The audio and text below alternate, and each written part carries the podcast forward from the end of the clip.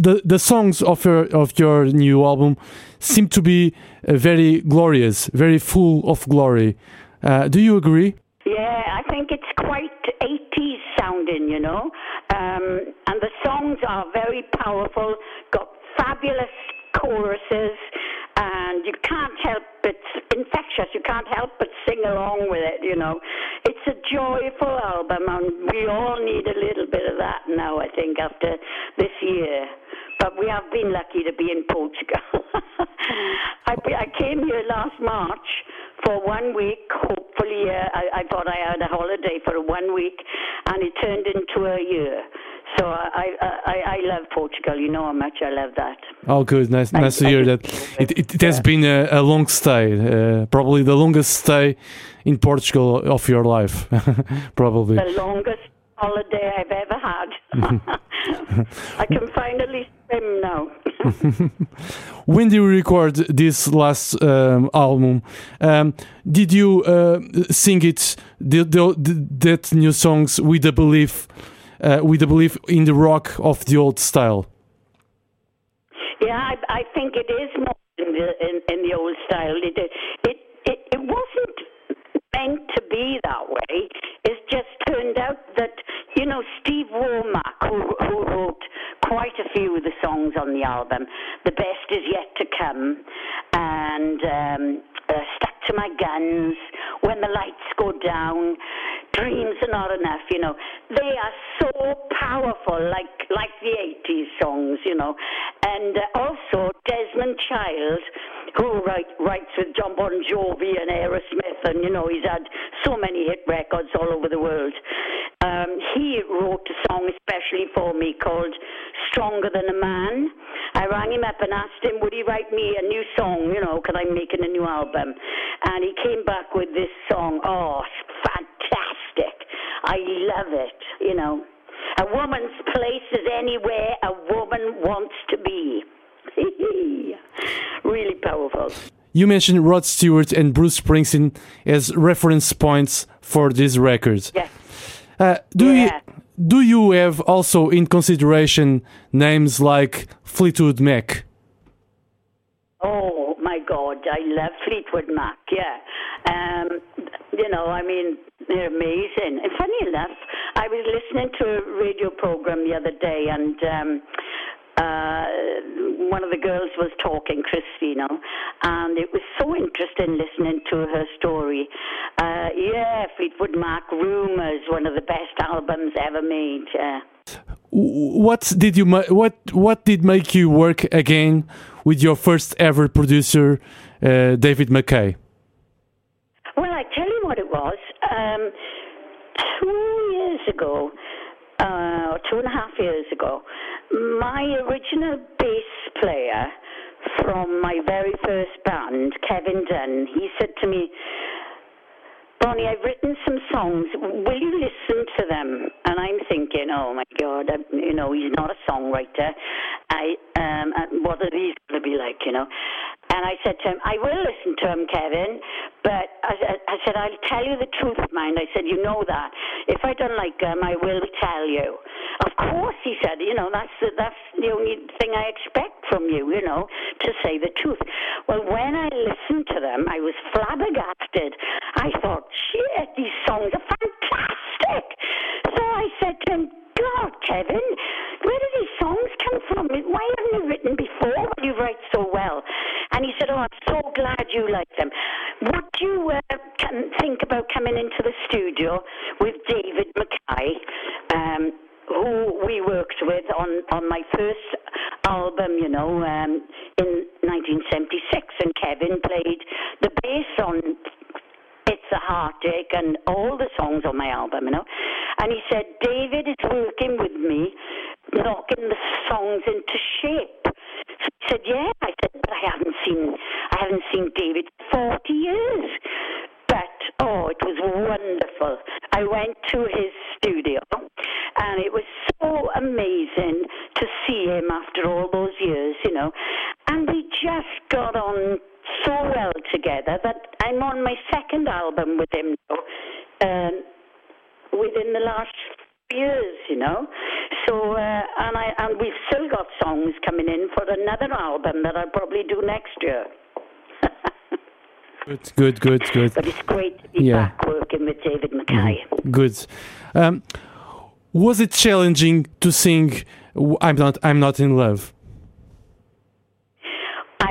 To make it my own because it was such a big, huge record for 10cc that when David suggested I do it, I said, "Oh, I don't know. I really don't know about doing that one because, you know, it's, uh, you know, it's wonderful." And uh, he said, "But we could make it completely different." I said, "Well, it would have to be. You know, there's no point just trying to cover." You know? I believe that I have made it my own. Do you like my version of it? Oh yes, and and because it's very different from the from the classic that you know from the seventies, uh, it's very different. Very it, that's why I think uh, the versions should exist. It, it's to make a difference, and uh, uh, in your version is definitely very different. So it's uh, it's yeah. I, I, like it because of that as as well. Yes. Um, yeah. Uh, Bonnie, you're, you're, you are recognized by your strong voice. Do you remember? Do you remember the first time in your life when you feel you could make a sensation with your voice? Well, um, I always remember watching Top of the Pops, right, and seeing, um, know, people on there, and I'm thinking I can sing as good as that, you know, but I never thought I'd ever have the opportunity, you know, of of recording.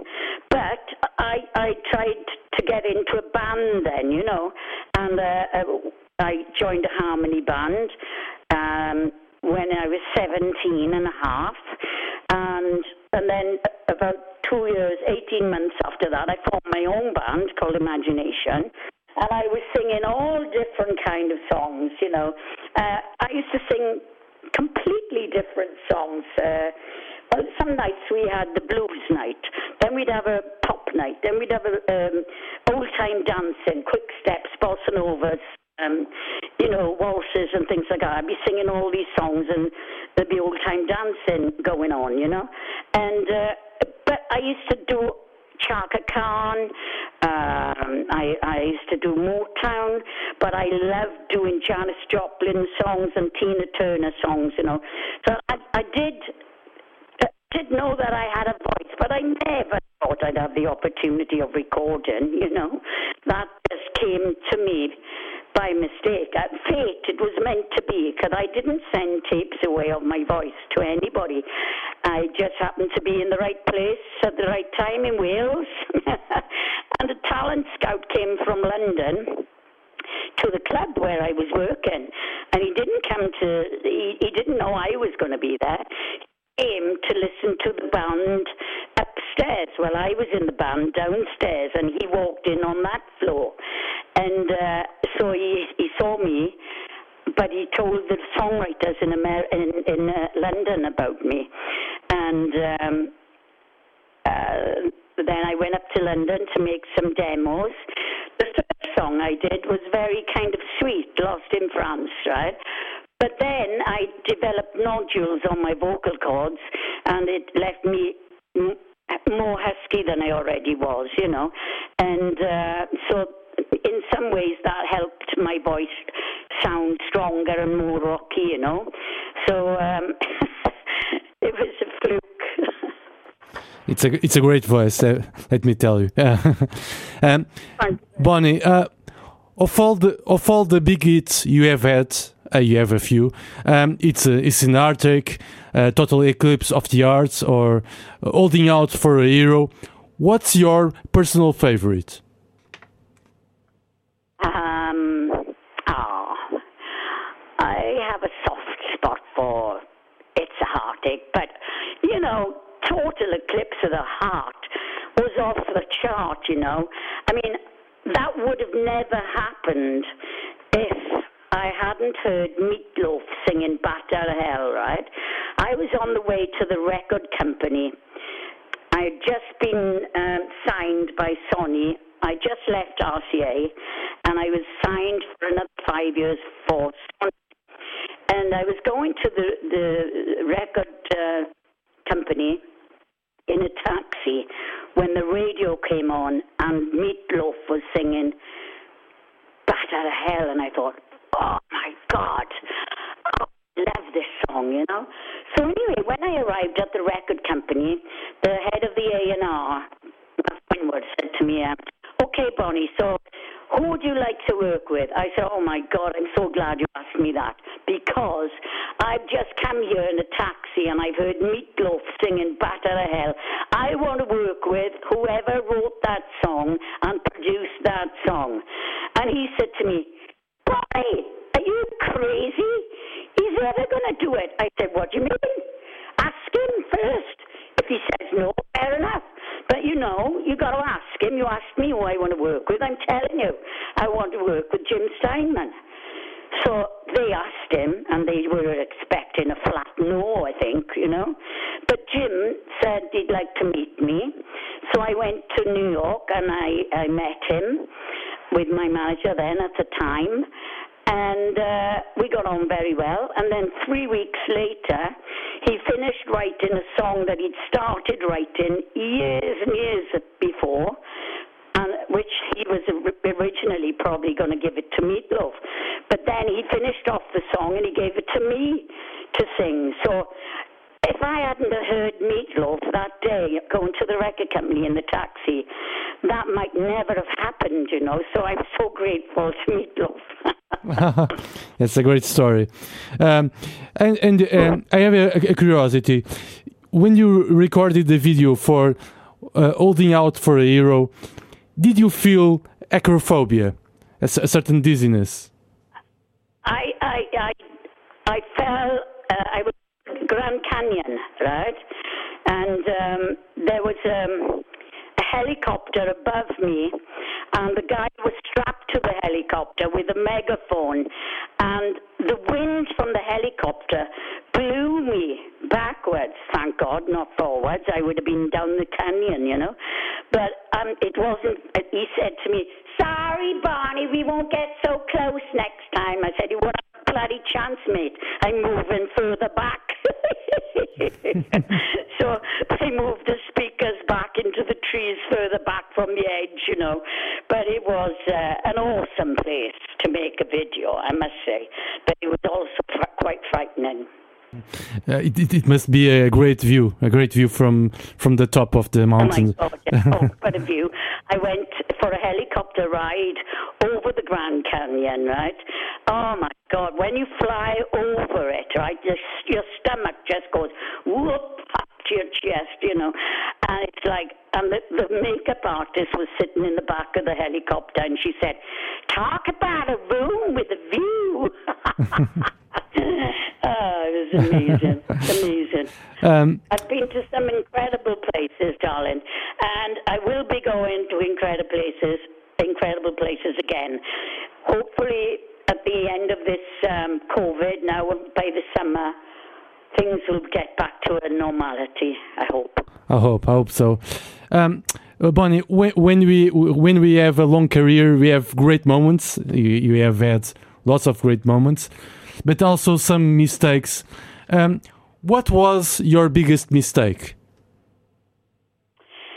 Um, well, people ask me what was my biggest regret, and to be honest, I don't have any regrets. But um, I'm often asked why I turned down a James Bond theme, right? I was offered a James Bond song. Oh my God, when they told me that I was being offered, you know, a James Bond theme, I was like, oh my God, this is incredible, incredible, incredible, you know. And um, until I heard the song, and it was the biggest disappointment. I thought, oh my God, I tried to like that song, right? But I, I just couldn't. I didn't like it, so I had to say no. But I right. Why do something if you don't believe in it, you know? So I don't regret it. But, uh, you know, I would love to have a, a belch, you know. But not that song. It was a horrible song. Yeah, I, under- I understand you very well. Um, do you plan to live in Algarve for the rest of your life? Well, I also live in Wales, right? Yes, yes, but, I know. I mean, yes, yes, yes, yes. I love Portugal. I love the people. I love the food. Not that we can get any at the moment. I'm cooking every night now, and um, yeah. So, uh, but oh, I do, I do love it. I love Portugal, and uh, I truly do. You know, you know, to be Portuguese, you are very blessed to be born here. I hope you realize how blessed you are to be born in such a beautiful country. Thank you. Uh, was Algarve love at first sight? Oh my God, yes. Fell in love with Vale do Lobo the first time I went there in 1976. And uh, I was doing a Porter Studio album, and we rented two villas there. Um, the band were in one, and, and the crew were in the other. And uh, we we used to run down the beach midnight every night and drink and uh, snacks on the beach and everything. You know, it was fantastic. So we started looking for a house, and we found one in Santa Eulalia. Oh, it's fabulous, fabulous. Uh, what are the, the biggest differences in, in do you find in Portugal uh, between the mid 70s and now? Oh God, it's unrecognizable. I mean, in the seventies when I first came here, there were no big cars on the road. It was all minis. Do you remember? And people on uh, on mopeds. There'd be like three or four people on a moped with no lights on, and you know, and and you'd see a lot of um, carriages, horse and carriages, and uh, the roads were so rough then. You know, we used to call it tit time because the boobs used to jump up and down all the time. You know, uh, because the roads were so rough. But it was wonderful, and I loved, you know, the beach bars and everything. It's all changed now because of the EU. Uh, but you know, some of the old shacks and the barbecue restaurants that used to be there. Oh my God, they were amazing times. I mean, it's it's wonderful now for many other reasons. But I, I, I you know, I, I was so glad that I I saw Portugal as as it was, you know, so beautiful and rustic and fantastic.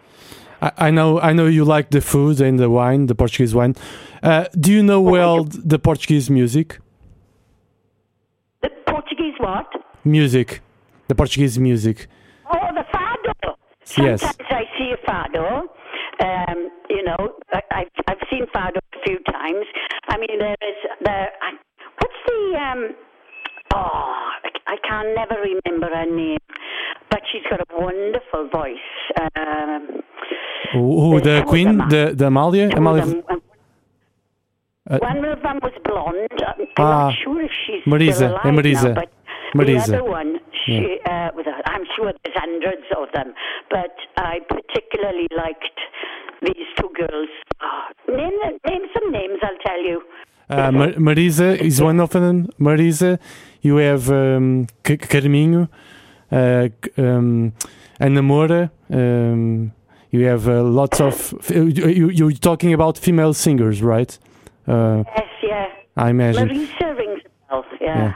Marisa, uh, Ana Moura, uh, um, uh, Ana Who was the blonde, short, blonde-haired girl?